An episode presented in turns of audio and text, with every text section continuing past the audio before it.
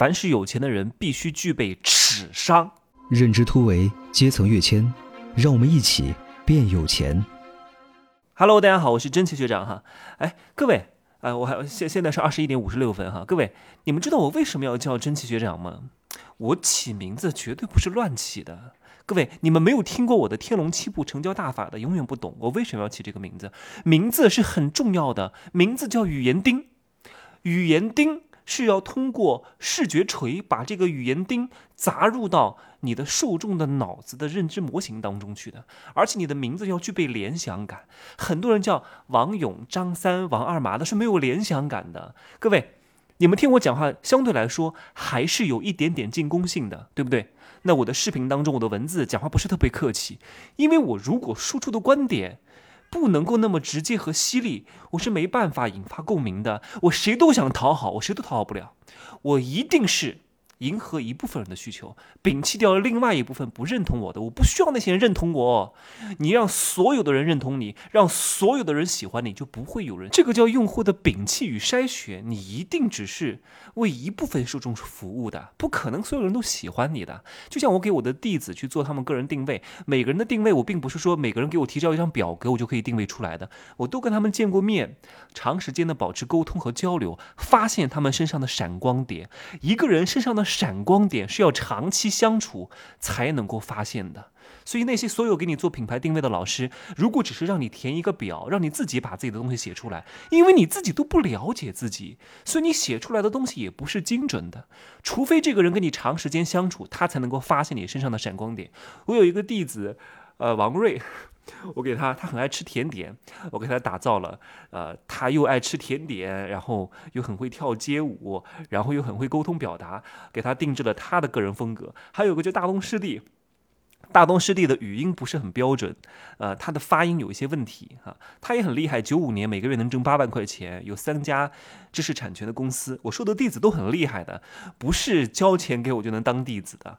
反正太差的、太穷的我都不能要，我绝对不赚穷人的钱哈、赚穷人的钱那真的是后患无穷啊、凡是那些欠了一屁股债的，想要给我交点钱，想要翻身农奴把歌唱的，我绝对不要，因为他们会把所有的希望都寄托在我身上，我这个时候又没有满足他们的希望和预期，那他们就会来找我麻烦啊！你看，我交了钱给你，我为什么没有致富？这不是笑话吗？谁能给你确定性啊？人只有在不确定性当中寻找相对的确定性。如果一个人给你百分之百的确定性，这个人真的没有这样的人，银行都不能保证。你在银行存五百万，银行破产了，最多赔给你五十万。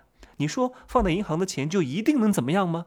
只是相对大概率的不会出事儿而已啊！就像你用人民币一样，你用各个国家的货币一样，难道它就一定很坚挺吗？它就一定不会贬值吗？并不能够有谁跟你保证，只是相对概率比较大不会贬值而已。各位一定要相信这句真理啊！就是凡是给你绝对确定性的人，他自己非蠢即坏。你在做一件事情和事情的时候，一定要把它的不确定性的风险成本考虑进去。如果你能够接受这个风险，那这项交易你就可以做；如果你不能接受，非要对方给你一个确定性，那你就把你所有的选择权就交给了对方，是不是这个道理？来，话题扯回来，为什么我叫真奇学长？因为我有时候说话相对来说哈，在公共场合，在这种一对多的。演讲场合和授课场合可能会有一些犀利，但学长这个名字呢，就会让大家联想到校园，联想到啊一些呃学长带学弟啊，学长带学妹啊这种温馨浪漫的场景，就会减弱这种进攻性，就会觉得这个人是一个，你看学长青春阳光，然后呢又能帮助我们，然后跟着学长呢有一种依靠的感觉，这种关系是很微妙的。这也是我当时为什么要起这个名字的原因，它具备联想性。所以各位，天龙七步成交大法是从一整套的成交流程，从呃流量池啊、接触点、爆破点，呃，然后这个信任打造。然后成交体系打造，然后这个裂变系统打造，这一整套的流程来跟你讲，怎么样去获得别人的信任。你再有才华，再有本事，才华和本事不是拿来直接变现的，才华和本事是来增加信任筹码的。最终信任建立，成交叫一触碰立刻收钱，就这么简单。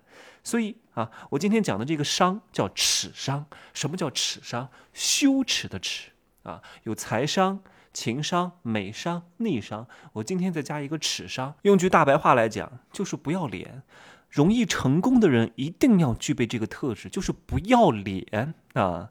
我说了这个不要脸，各位都听过这句话哈。当你放下尊严去赚钱的时候，你就成熟了；当你用钱换回尊严的时候，说明你已经强大了；当你用尊严可以换钱的时候，说明你已经无敌了，是不是？所以，什么叫耻商？就是你的耻感。我是希望大家可以高一点，不要太玻璃心。你提出一个需求，别人拒绝你了，不是因为你不好，可能就是因为不合适。就像我以前啊，我以前我还做过模特哈。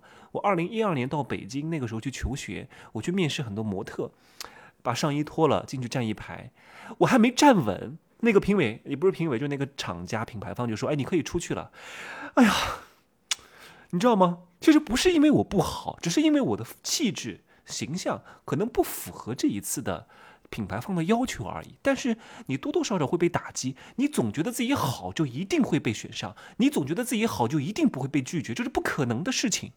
那很多大模，像我们这还是小模，大模是什么？就是已经很知名的模特、很知名的演员去试镜，他依然会被卡掉。为什么？不是因为他不好，他只是不适合这个角色，或者导演不喜欢他，并不代表他不好。如果你就因为这个事情，因为你被淘汰了，因为你被刷掉了，你就开始自我怀疑了，你就不相信自己了，你就不觉得自己优秀了。一定不要有，你一定要信自己，你很优秀。前提是你真的很优秀，你真的很优秀。偶尔一两次的被拒绝、被失败，哎，各位。你觉得我的口才还不错吧？啊，我的成交能力还不错吧？那我也会被别人拒绝啊。那我去做销售也会被人打击啊。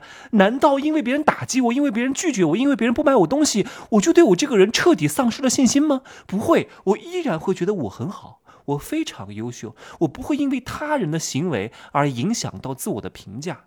真正厉害的人，这种耻感都很高的，他们会重新理整思路啊，再接再厉，然后把注意力转移到下一个可能性上，而不会一直纠结在那个搞不定的人身上。这不是傻吗？我做了很多年的组织行销，我见过大大小小的谈判，一对一的沟通啊，跟我的团队伙伴跟他们讲怎么去沟通。很多人他太容易受伤了，就是因为内心不够强大啊，被别人拒绝了啊，被别人打击了，别人说他在搞。传销，别人不理解他，给他泼冷水，不行了，好像这个世界要毁灭了一样，根本就不是啊！有些人拒绝你，只是因为他没钱啊，但是他不能跟他，他但他不能跟你讲啊，我没钱，所以我不买。他要那我不需要，不好意思，不行啊，不是因为你不好，那是他的原因，你懂吗？你可以做适当的努力和挽回，那在销售上就要跟进。啊，叫再三的跟进，跟进一个顾客几次，让他有愧疚感也可以，但前提是这个顾客是有买的可能性，对吧？你跟一个穷人，一个月拿三千块钱的人去跟他推销豪宅，你跟他嘴皮子讲烂了，他也买不了啊，他买不起呀，他不是精准的顾客啊。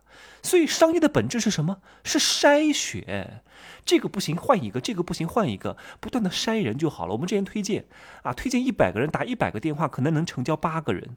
做的做的不就是筛选吗？然后剩下的百分之成交八个人啊，这八个人还剩下九十个人，对不对？一百个人嘛，还剩下九十个人。那九十个人当中，还有百分之二十到三十会在你接下来的两三次当中的跟进当中成交，还有大部分人是成交不了的，放在那儿就行了。他们是注定不可能成交的。但是如果你没有这样的概率，你就不可能筛到那百分之二十，你也不可能筛到那百分之十立刻跟你成交的。